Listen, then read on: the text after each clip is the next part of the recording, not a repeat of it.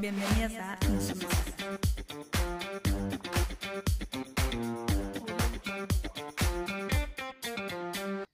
Damos inicio al quinto podcast con las chiques por acá. Eh, hoy vamos a hablar sobre literatura y feminismo en el siglo XX. Eh, y bueno, como siempre vamos a darle el pie, el puntapié a Gise, que nos embarque en esta, en, este, en esta cruzada, a ver qué nos, qué nos depara en el día de hoy. a ver si les copa en el día de hoy lo que vamos a hacer. ¿Cómo que no? Eso siempre, sí, tiene que copar.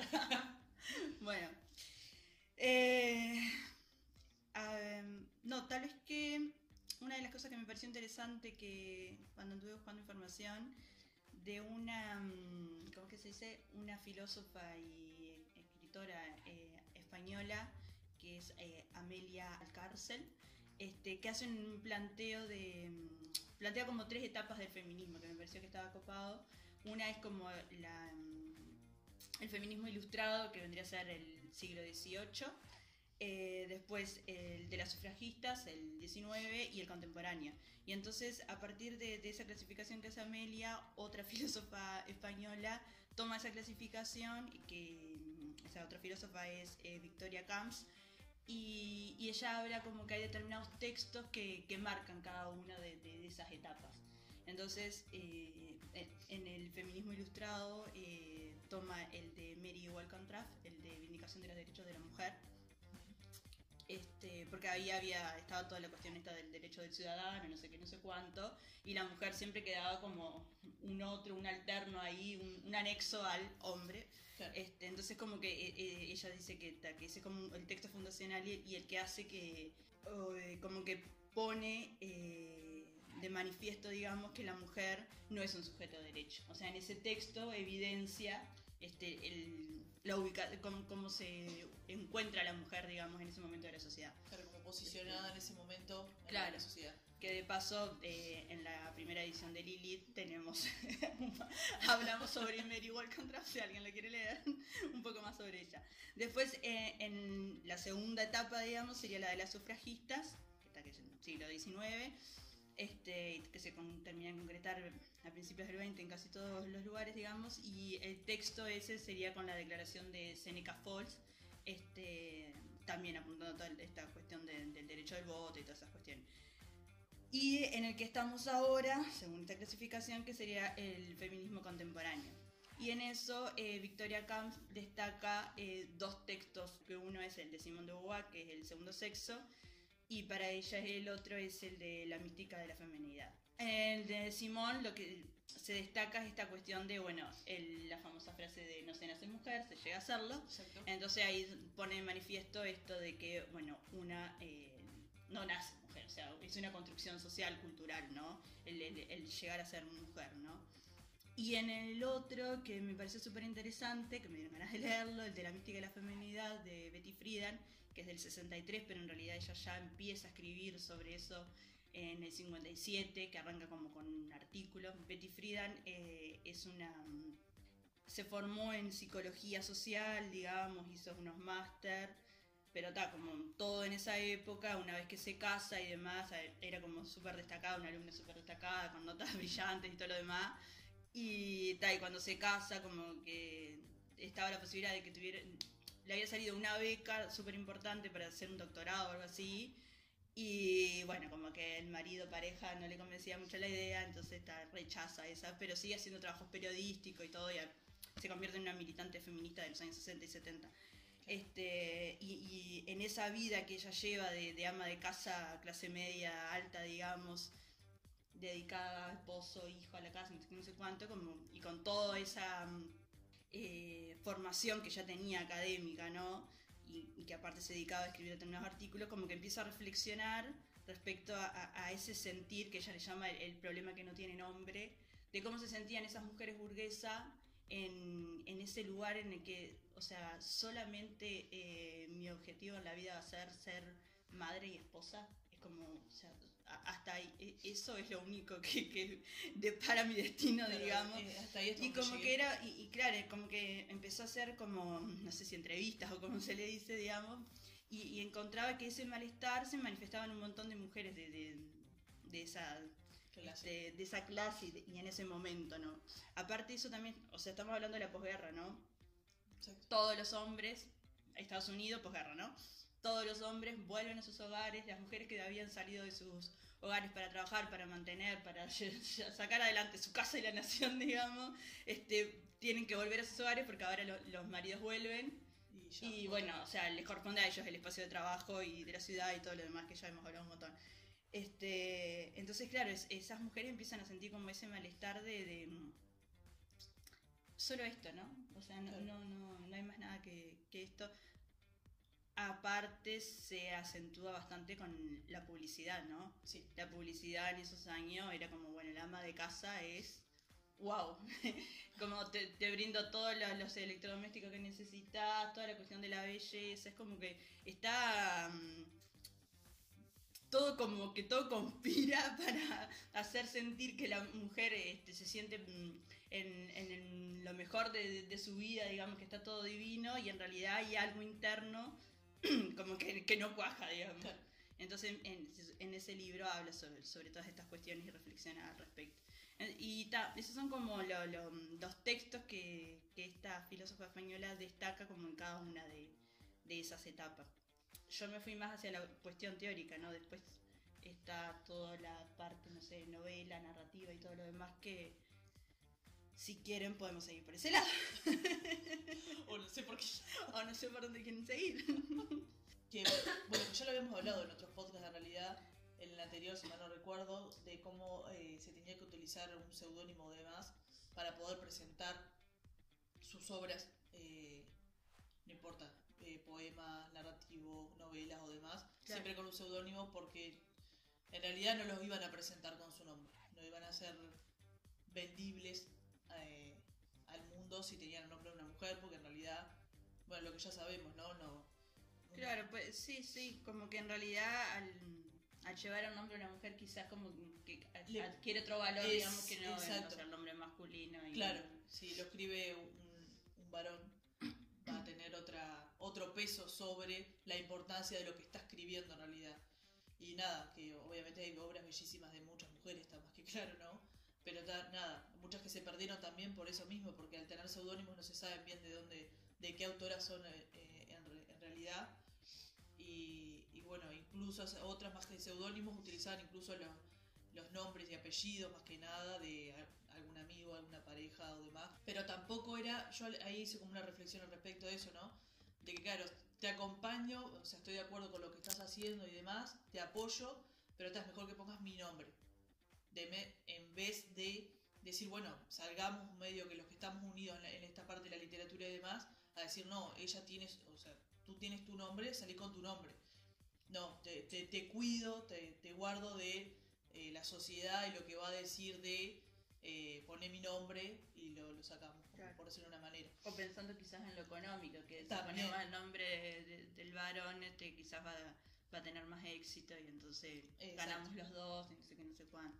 Como hay un juego re, re muy perverso en todo, ¿no? Pero digo, siento que hay como un juego muy perverso en eso de, de- de, eh, el varón y dando como la vuelta de la parte económica que obviamente vivimos, ¿no? Con, con esto.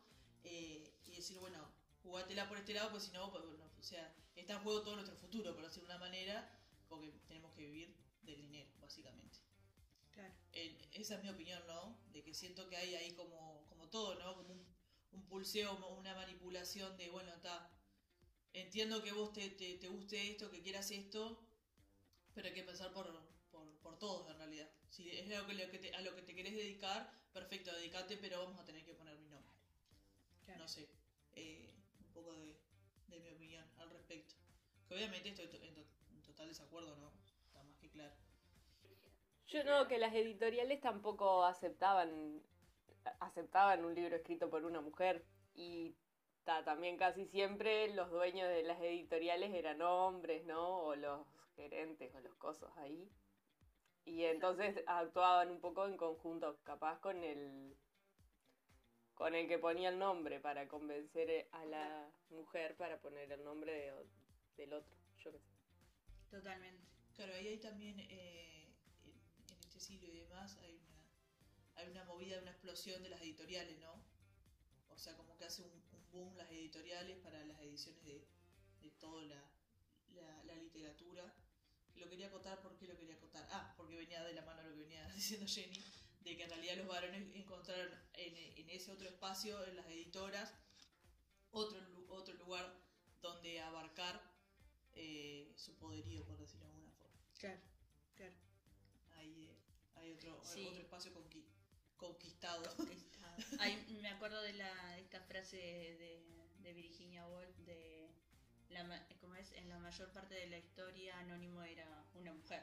Exacto. Y hay un montón de, de- de libros y esos que se, se han empezado a, a, como, a develar, digamos, que en realidad eh, esos nombres que aparecían en reali- atrás había una mujer. Exacto. No, no, no era un varón. Este, eso está, está tremendo.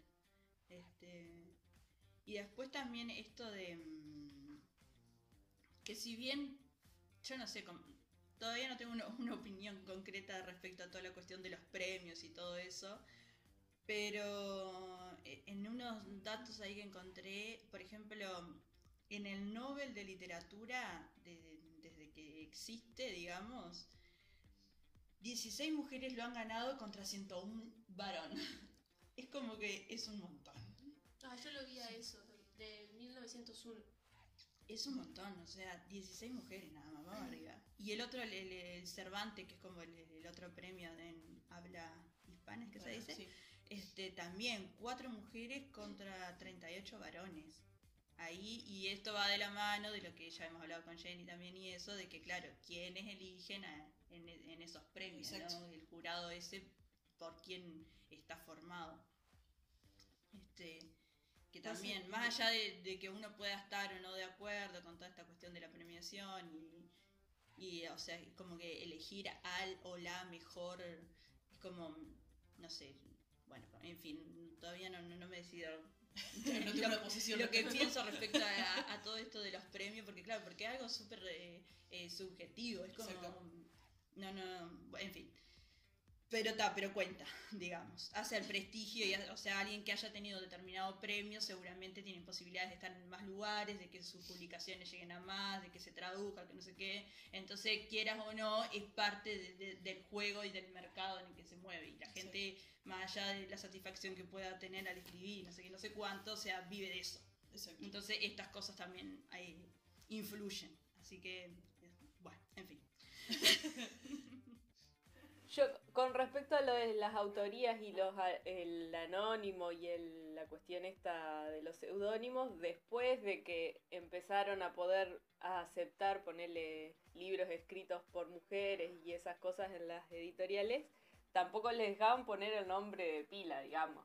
Les ponían el apellido y capaz las iniciales, cosas. Claro. Está. Y eso hace poco, o sea, no, no es hace mucho atrás. Claro. Claro. Y también se limitaba eh, lo, que, lo que contaban, ¿no? O sea, también no se expresaba todo tal cual como ellas lo querían poner. Claro, seguramente en, en esas correcciones editoriales Exacto. había cosas que quizás Sí. quedaban de lado. O a veces cuando en, en uno de los videos que estaba mirando también hablaba de, de cómo en, en determinados relatos donde se habla de o de, de vínculos de pareja, de- daba el nombre de uno que ahora no me estoy acordando, pero este cómo a veces queda la versión solo del varón respecto a un determinado en, en un vínculo que se desarrolla quizás una historia o algo no sé qué, como siempre queda la visión del varón respecto a cómo era esa vida y, y, y- nos quedamos como con la interrogante de, bueno, cómo lo veía del lado de la mujer, ¿no? Exacto. Que, o sea, eso era tan... esa- ese tipo de, de- de- Como que siempre nos quedamos con una mitad, digamos. Exacto, La siempre. mitad del varón, Pasa que básicamente. em, a todo esto, eh, en ese quitar eh, un poco de las redacciones y demás, era por el tipo de escritura que se tenía, ¿no? Que era un poco capaz que lo que íbamos a apuntar hoy, de, de lo que se hablaba en, en esos textos, ¿no? Eh, porque había muchos de que de poe- poemas o narrativas y demás que hablaban de, de su cotidianidad de las mujeres, ¿no? De que no era una cotidianidad así como muy, por decirlo de alguna forma, eh, llevada de la mejor manera, ¿no? Porque para muchos, bueno, está la mujer se dedica a la casa y es eso y nada más, ¿no? pero hay un montón de cosas que, que engloban ese solamente estar en la casa. Un montón, un montón de cosas. Más allá de las tareas de- mismas de, de lo que conlleva un, un hogar, el, el desgaste que, que eso lleva y la mayoría, la gran mayoría tenían hijos. Esa otra parte que todo eso estaba totalmente invisibilizado. Entonces, el contar y, y narrar cómo se sentían es- esas, esas mujeres, medio que arruinaría toda la estética que se tenía de, de familia y demás. No, y aparte también depende mucho de la clase social. No es lo mismo Aparte. la- las vivencias Claro. de, de una mujer de clase media, clase alta, aristócrata y todo lo demás. Blanca. Este, Como que, claro, blanca. Porque No, la gran mayoría no. está desde ese lugar. este, Muchas historias. ahí aparece la interseccionalidad. Sí. Eh, ¿Y qué te iba a decir? Les iba a decir esto de, mm, de cómo se, se le critica a veces, desde, de- desde, desde la crítica, eh, que, que las mujeres aborden muchas cosas eh, que sean eh, autorreferenciales, que se basen mucho en su eh, biografía y todo lo demás, ¿no? Y en realidad ahí, en, en uno de los tantos videos que estuve mirando para este, saber sobre esto, eh, claro, hay como una necesidad también de, de- de parte nuestra, como de, de muchas minorías, digamos, no por números, sino por el lugar que nos toca en la sociedad, eh, de claro, de, manifestar esas situaciones que se están viviendo, ¿no? Eh, se- sea del tipo que sea, para bien, para mal, chica, grande, o sea, pero hay, hay una necesidad de, manifestarlo antes de otras cosas, digamos. Entonces, claramente muchas, eh, sea de novela, poema, lo que sea, va a ser de alguna manera autorreferencial. Aparte de que creo que en realidad siempre en algún punto es autorreferencial, porque o sea, la imaginación no nace de la nada, o sea, nace de, de las experiencias que tenemos. Todo es autorreferencial. Pero si- siempre se, se termina criticando que, claro, que las cosas escritas por mujeres eh, hacen mucha referencia a su vida, no sé qué, no sé cuánto. En realidad, en, en un análisis que hizo este, una escritora y crítica española que es eh, Laura, mm, ¿cómo es el nombre? Eh, Freixas, ella analiza cómo en realidad, eh, porque en base a una crítica que, que le hicieron, donde eh, ella escribió un libro que es eh, Madres e Hijas o algo así, y, y un crítico le dijo como que, o sea, todas las autoras que, que había como invitado para, para escribir eso, digamos, eran mujeres, ¿no? Entonces un crítico le decía como que un hombre no puede escribir sobre el vínculo entre la madre y la hija, digamos.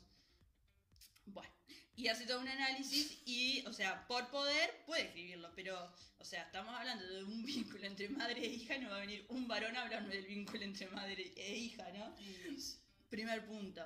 Y, entonces, este, de ahí desarrolla esta, esta cuestión de lo autorreferencial y hace como un análisis entre eh, em, algunos e- escritos en determinado tiempo, eh, eh, donde se escribieron, fueron escritos por varones, digamos, y otros escritos por mujeres, y a su vez eh, otros escritos por hombres negros, por ejemplo, ¿no? Exacto. Y entre las temáticas y las cuestiones que abordaban esas mujeres o lo que y la forma de encararlo que tenían y esos hombres negros había ciertas similitudes y es porque estamos en, en ese lugar de minoría En realidad es como esa necesidad de, de- manifestarlo digamos.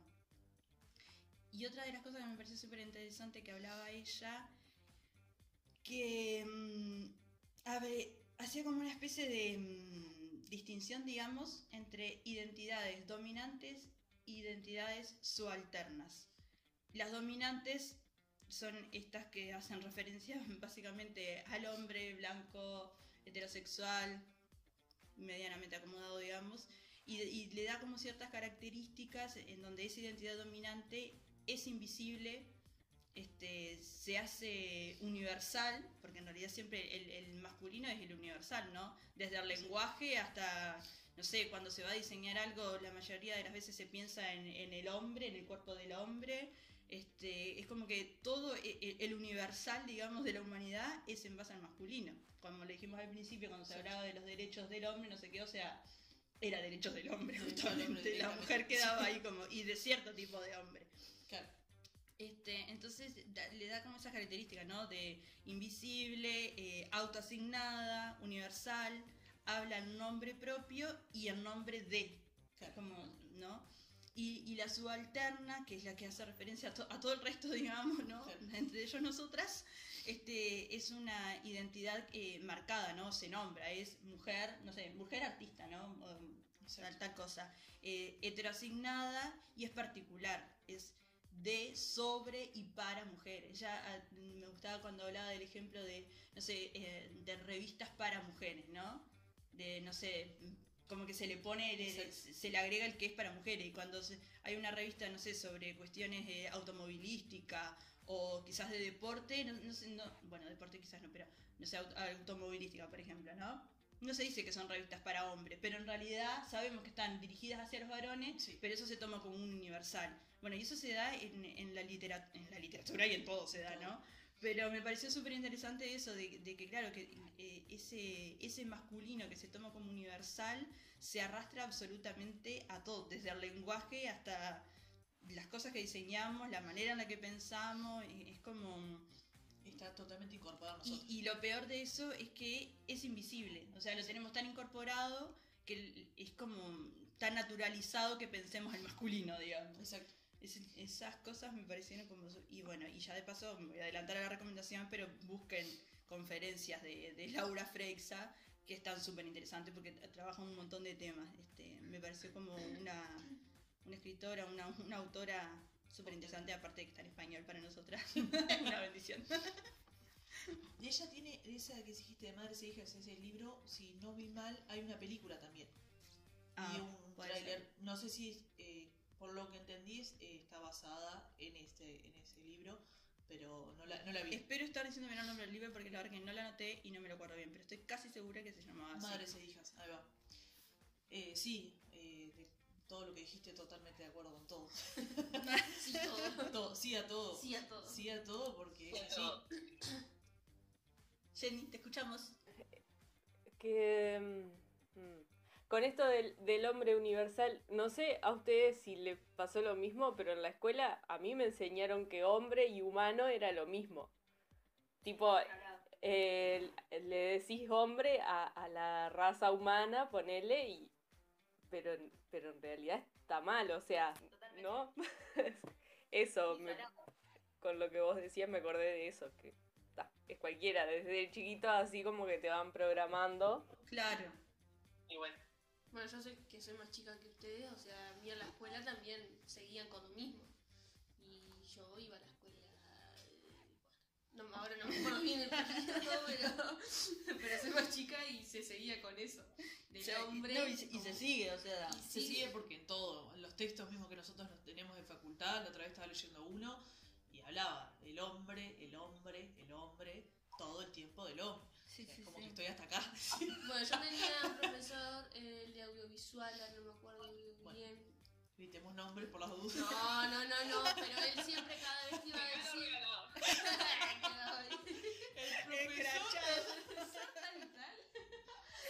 No, y siempre se corregía, tipo, era como que tenía, aparte era más grande y era como, claro, iba a decir el hombre y decía, no, me corrijo, ta. Y siempre como que intentaba, Bueno, ah, ta, pensé que ibas a darle como un No. palito. como que siempre intentaba corregirse y decir, no. Claro, me pasa que Chicos. de cuan- bueno, ya nos vamos a ir un poco por la rama, pero seguimos, está adentro, ¿no? Eh, en la facultad siempre se habla desde ese lugar, desde el varón. Eh, también me acuerdo de una clase Sí. posta de, en facultad que un profesor hizo un comentario muy totalmente desubicado para, para muchas de nosotras y una, una de las mis compañeras tipo lo increpó de una. Bueno, no se lo tomen a mal, sí me lo tomo a mal. Claro. Ahí ya, pero porque está, porque está tan, tan establecido que no pasa nada, está todo bien. Está todo bien, claro. Y bueno, Bueno, en en uno de, de estos videos, ahora que estamos, ya que estamos hablando de las instituciones y demás, este mostraba, ahora no me los acuerdo, pero mostraba los porcentajes ahí en España de el- la poca cantidad de, de- de mujeres que leían en lo que sería el secundario nuestro, digamos, ¿no? O sea, era tipo, no sé, un 10% de, de, de la literatura que tenían para, para estudiar eran mujeres. exacto. Y eso nos ha pasado a nosotras también. O sea, Sí, yo, obvio. al menos del liceo, no recuerdo haber estudiado ninguna mujer. En facultad la cuento con una mano. y todo lo que he aprendido y lo que sé, que bastante poco es, pero recién ahora por interés propio, digamos. Exacto. Es Pero como no que. marque. Y hay un montón, o sea, vos te pones a investigar y sabes que hay un montón de mujeres que hace pila de años que vienen escribiendo y que inclusive algunas estuvieron mucho más zarpadas que los varones y, güey, te ponen el nombre del varoncito. o sea, no es que estemos en contra de los varones, pero, o sea, estaría bueno que ya a este momento Exacto. empecemos a tratar de equilibrar desde, desde quienes aprendemos, porque claramente hay una diferencia en, en la manera en la que nos expresamos, en la manera en la que vemos el mundo, lo que ya hemos dicho un montón de Sí, veces. sí, sí, cómo nos abordamos contra el- con el otro. Que, claro, que es distinto, entonces está bueno, es necesario tener esa mirada. Este, no sé, hay yo voy a hacer un paréntesis que no sé si alguna leyó, yo no lo leí, pero ¿alguna leyó el libro de Lolita? No, yo no. No. Bueno, lo dejamos para otro podcast porque hay todo un debate con ese libro de Lolita que Yo puede creo que lo he estar, inte- escuchado, pero puede no estar interesante. Lo que voy a rescatar de eso es que, y estaría bueno ver si ustedes qué opinan, eh, en esto de si se le debería de, de exigir, digamos, a los artistas determinada responsabilidad con la obra, ¿no? En esto, no sé, me es más fácil pensarlo en películas, pero, pero pasa en todo, eh, en, en lo que mostramos y en la manera en cómo mostramos, ¿no?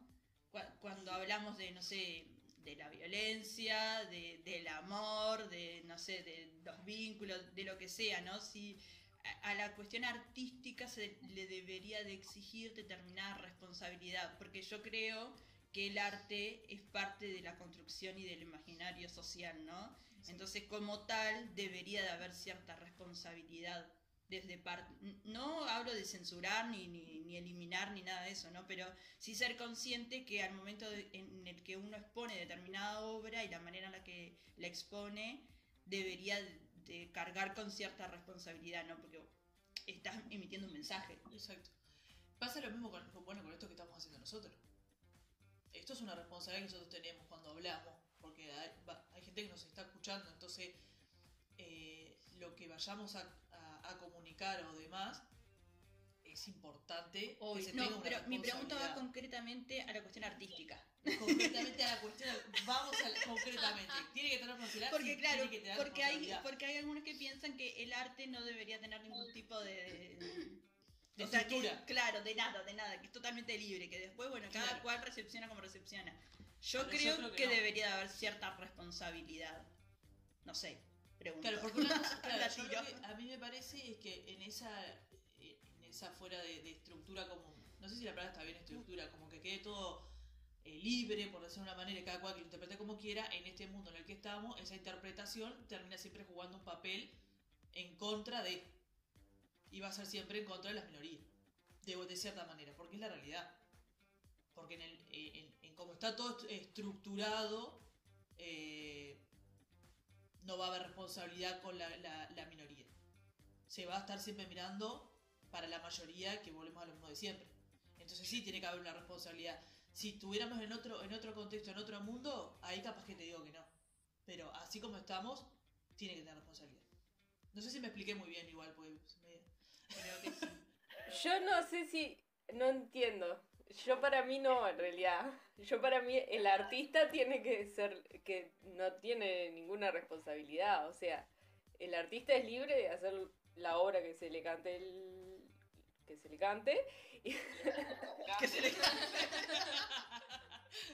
que se le cante. Y, y bueno, a partir de ahí el espectador tampoco tiene por qué tener ninguna responsabilidad, me parece. Va a interpretar lo que de acuerdo a sus a, a su vida y a sus emociones y a sus experiencias, lo que la obra del artista le represente. Y bueno, lo que pasa, lo que pasa es que la responsabilidad o no, o sea, depende del artista, también el artista depende de su vida, depende si es mujer o si es varón, o sea, no, no, no creo que no entiendo a qué responsabilidad vos, vos te referís. Es- No, claro, yo- yo no, no llegué a comprender lo de la yo- responsabilidad. Eh, o sea, esto lo saqué de, un video que vi y que, que me hizo pensar y, en lo que llegué a la conclusión de que estoy de acuerdo, que se le debería de exigir cierta responsabilidad. Como una eh, responsabilidad, ¿cuál sería? Eh, ético-moral, digamos, ¿no? De, mm, porque e- yo no lo leía el libro, o sea, lo que voy a decir es en base a, cosas que, he leído eh, por fuera, digamos, ¿no? Una de las posturas de este, de, en la interpretación, digamos, que se hace de este libro, es que hay como cierta em, como apología, digamos, eh, a, a la violación, ¿no? Como, como- porque es un libro en el que se posiciona desde el lado de un eh, del personaje masculino mayor que tiene una especie de le llaman muchos romance con una eh, niña, básicamente porque tiene ti- 12 creo, o 14, no me acuerdo, y en realidad, o sea, abusa constantemente de ella, ¿no? Y muchos han clasificado el libro, viste que atrás siempre los- en los libros se, se pone como algún comentario de algún crítico, crítica, no sé qué, Sí, no sé sí, cuánto. sí. Y muchos lo, lo catalogan como una historia romántica, ¿no? Como eh, dura, no sé qué, pero dulce, como un montón de cosas, ¿no? Y en realidad estás hablando de cómo un tipo abusa de una niña. Entonces ahí aparece esto de, bueno, eh, el escritor simplemente expuso eh, esa obra y hay toda una cuestión en la manera en la que está narrada y no sé qué, no sé cuánto, este, pero claro, desde otros lados se le critica esto de, bueno, si muchas lo están interpretando como una especie de historia romántica, algo hay ahí.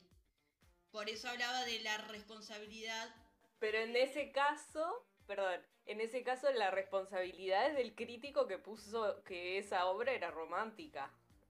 O sea, de la editorial que encima editó el libro con eso en la tapa. O sea, no es responsabilidad del artista. Ahí va, ese, ese es el, el punto de conflicto. este, claro. Eh, bueno, yo creo que en, en la manera en la que uno eh, se expresa, sea de- desde la disciplina que elija, eso, debería haber como un... Quizás el, el- no me acuerdo ahora el nombre del autor, qué horrible, porque es un libro como súper conocido, un- Sí. casi que un clásico a esta altura. Em, ¿Cómo dijiste el nombre? Lolita. eh, Vladimir Nabo- Nabokov, Nabokov, Nabokov, así. sí, ahí va, no, me- no me salía el nombre. Este, mm, quizás las intenciones, y seguramente las intenciones no eran esas, obviamente, ¿no? Pero, pero ta, no sé, me, me quedó ahí como. Lo, lo traje, lo, lo traje justamente para eso, para, para, no sé, para preguntarles a ustedes y a ver, a ver qué, sí, qué- opinaban. Es que todos vamos a tener esa opinión. Bueno, Jenny piensa que no, Meli creo que también lo mismo. Sí, yo opino lo mismo. Digo, pasa lo mismo, voy a poner un ejemplo bastante básico, pero digo, eh, los libros de 50 sombras de Grey lo describen como una historia, como algo muy romántico, como algo también erótico y demás, pero en realidad un desastre. Desde mi punto de vista, pero o sea, cada uno va a tener una percepción diferente. Entonces ahí es lo que creo que es lo que tiene el, el arte, ¿no? Que cada uno lo vea desde su punto de vista y genere una opinión de, de cada, de cada obra, ¿no? Entonces como Claro. que si cada uno se va a poner a imitar sus parámetros para expresar algo, no, ¿dónde queda la libertad esa que, que tiene uno para... para Pasa que, claro, hay una línea muy Claro. delgada. por eso. Bueno, lo dejamos para que lo sigan pensando. Cada cual reflexione. Va a quedar ahí. Que quede claro que no estamos hablando de censurar a nadie ni nada de esas cosas. No, Simplemente, bueno, está. En fin. Eh, bueno, Lo ¿por que pasa es que vos traes estos temas y después los cortás. Después vos nos querés cortar a nosotros. Censuramos a todos. Claro, censuramos a todo el mundo. Ya está, se acabó el arte. Che, no, eh, otra de las cosas que me parece interesante hablar de esto es el tema de los personajes. De cómo um, eh, las construcciones que se hacen del, del personaje femenino cuando son escritas de- desde los varones este, son de una manera y cuando son escritas desde las mujeres son de otra manera y abordan otros temas. Y no se trata simplemente de que para quedar bien metemos heroínas mujeres. O sea, Sí, no. no, porque está como, está como la básica, ¿no? Como que eh, hay, no sé, el tema de los personajes y de, porque uno más allá de encontrar referentes desde las autoras, también está bueno encontrar ref- referentes en, en esos personajes, ¿no? Claro, como una identificación de los personajes, como todo. ¿no? Claro. Que el- Además que el protagonista sea, sea una mujer, porque también pasa un montón que la mayoría de los protagonistas de los libros son varoncitos. la- Y bueno, Totalmente, Claro, totalmente. como no, no hay una, una mujer ahí que me tenga como referente ese personaje, del personaje de esa película, del personaje de ese libro, de Y esa... si, y si es principal es como que también tiene una cierta dependencia con el hombre. Exacto, o sea, si es... eh, Si va- es, si es ella la, la, la principal, o sea, ella está ahí como... ah, esperando o viendo. O sea, claro, pero igual a eso me parece que es lo que Valli dice, que la, la- una gran parte de las escrituras que están hechas por los varones, eh, el lugar de la mujer es ese, ¿no? Eh, el esperar, el, la paciencia, el estar ahí, bueno, pero está siempre gira en torno al varón en realidad, no como la mujer central y, y- Claro. e independiente básicamente. Eh, sí, lo de las cuestiones de los personajes es bastante importante, no sé, yo lo considero bastante importante en realidad. Importante porque, claro, eh, todas creo que en algún momento capaz que dijimos, ah, mirá, me siento identificada. No sé, viste una película, algo, y dijiste, ah, mirá, es un poquito lo que me está pasando hoy. Quedé ahí como, estoy, puedo llegar a ser ella. Claro. Entonces, claro, si ese lugar que siempre se le está dando a la mujer es el, el de espera, el de no se puede. Claro, el- siempre pasivo. siempre pasivo, siempre midiendo el que, bueno, está, o me quiero conservar en este lugar por las dudas, para esto, siempre ahí esperando. Pasivo. pasivo. ser emocional. De- emocionalmente de- y dependiente y no independiente, el, el no medio que jugársela y moverse libre por, por los espacios. Bueno, hablamos la otra vez de esto, de del tema de los espacios, de la ciudad y demás, que el- siempre en las películas más que nada el varón se mueve de acá para allá, por a todos lados, la mujer siempre como en, en un lugarcito, o en el apartamento, o en el barcito, pero en el barcito se está con el barcito, en el barcito está con una amiga, y bueno, esa- esas Y cosas. hay veces que pasa que la mujer tipo toma como una postura y después no sé cómo hacen para darle toda una vuelta que termina cayendo en el mismo papel de siempre. Eh, con esto vuelvo a lo, de, a lo de Lolita y a lo de la libertad y la censura y todo eso. que, mm, que bueno, que también ponele, no lo leí el libro tampoco, pero mm, con esto de tratar temas de abusos infantil o temas que por ahí eran tabú, que después les pongan las calificaciones que sean, pero está bueno que de alguna forma se vayan tratando cosas que no se tratan, no se hablan en la calle, no, no son cosas que se vis- visibilizan en la sociedad y entre eh, como este libro o como otras situaciones que, que aparezcan en otros libros o en mismo en el cine y esas manos. Eso, por ahí, eso quería decir. No, sí, es verdad, sí. Este, hay un montón de, de- de cosas que, que son necesarias que vayan apareciendo al menos. Si bien seguramente hoy en día creo que lee mucho menos gente de la que leía antes, porque estamos mucho más absorbidos por la cuestión audiovisual, este, pero pero ta, pero es necesario sí que en la literatura siga. Igual yo vi eh, apareciendo. cuando estaba buscando información mucho eh, que ahora están los audio, audio- Audiolibros. los audiolibros y dice que ahora es como es, es como el boom, ¿no? Como se, se toma mucho. Pasa que, claro, Vas bueno, no vamos a ir mucho, pero no sé, vas conectado, vas caminando y podés ir eh, eh, Claro. escuchando un libro.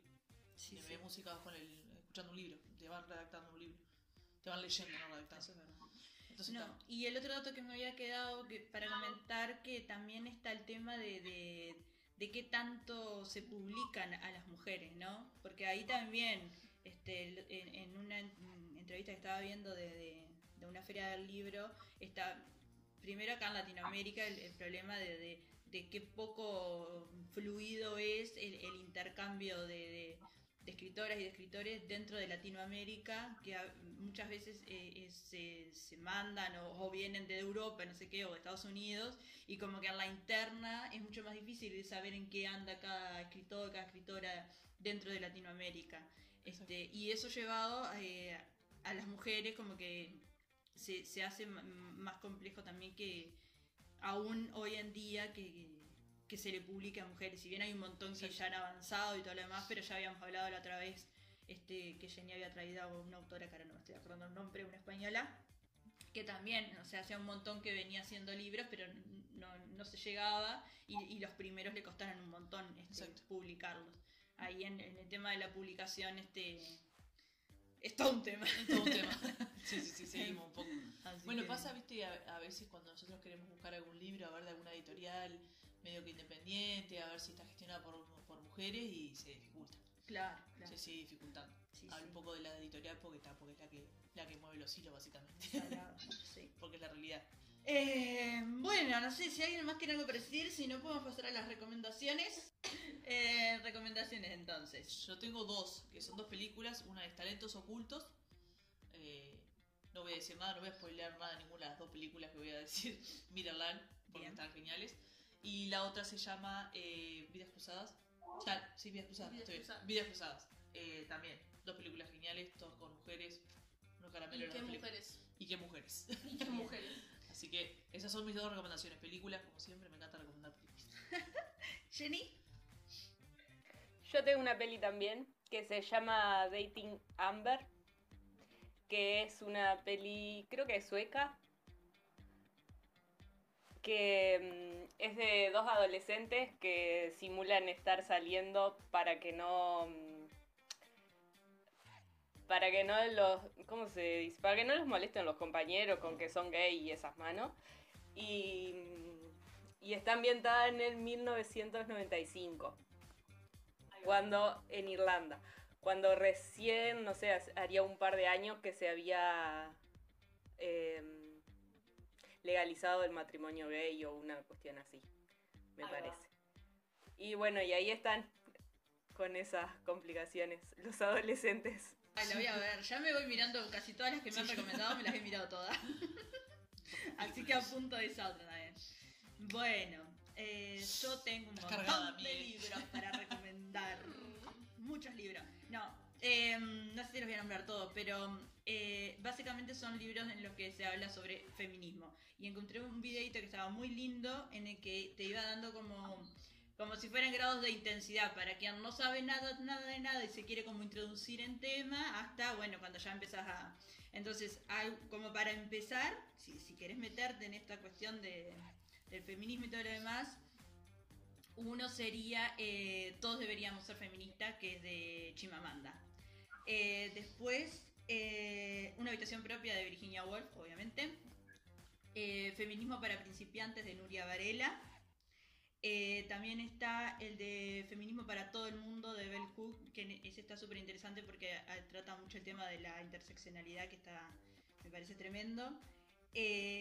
Bueno, la, mística de la feminidad, que fue la que estuvimos hablando al principio de, Sí. de Friedan. El segundo sexo de Simón. Y después hay uno que es sobre pinturas, em, que en realidad hace como una recopilación de, pintoras y desde, a ver, no sé, pero no sé si desde, desde el 18 por ahí, este, hasta bastante siglo XX creo. Inclusive en, las últimas ya mete algunas fotógrafas que se llama Ellas mismas, es de mm, Ángel Escaso. Este, y habla un poco sobre todas estas, estas artistas eh, mujeres, digamos, este, que me parece súper interesante. Y después, bueno, hay un montón de sobre feminismo y, eh, y eso que estaría bueno que para quien se quiera introducir, no solo desde la cuestión teórica, sino también, de, no sé, puede ser desde la novela. Hay una, mm, no no es que sea feminista esta novela, ¿no? Pero que, que es como despierta un montón de cosas que están súper interesantes de Yoconda Belli, que se llama Una Sofía de los Presagios, que es una novela ahí que está súper linda. La, la protagonista es una mujer, obviamente.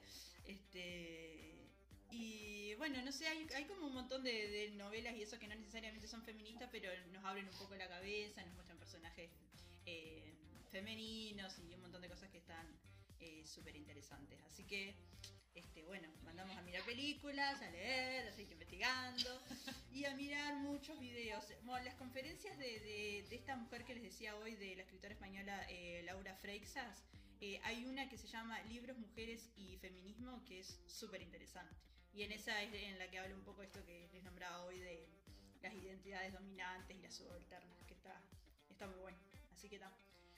Bien. Y bueno, para la próxima vamos a estar hablando entonces de música contemporánea feminista o, o Perspectiva con feminista. perspectiva de género y todas Y esas demás. cuestiones. Así que ese va a ser el El, próximo próximo, podcast. el sexto. Un El montón. Llevamos un montón. Así y bueno, que y, y formulen su crítica respecto del tema que hablamos hoy. A ver, sigan a ver pensando. qué, a ver qué- qué piensan. Ya vamos a llegar a la radio para que nos puedan llamar y contar sus Claro. opiniones. Yo quiero dar mi opinión. Así que bueno, damos por terminado este quinto podcast por aquí. Y bueno, nos encontramos la próxima, dentro de poquito. Muy bien. Eh, así que un saludito para todos. Nos vemos. Chau. Chau, chau.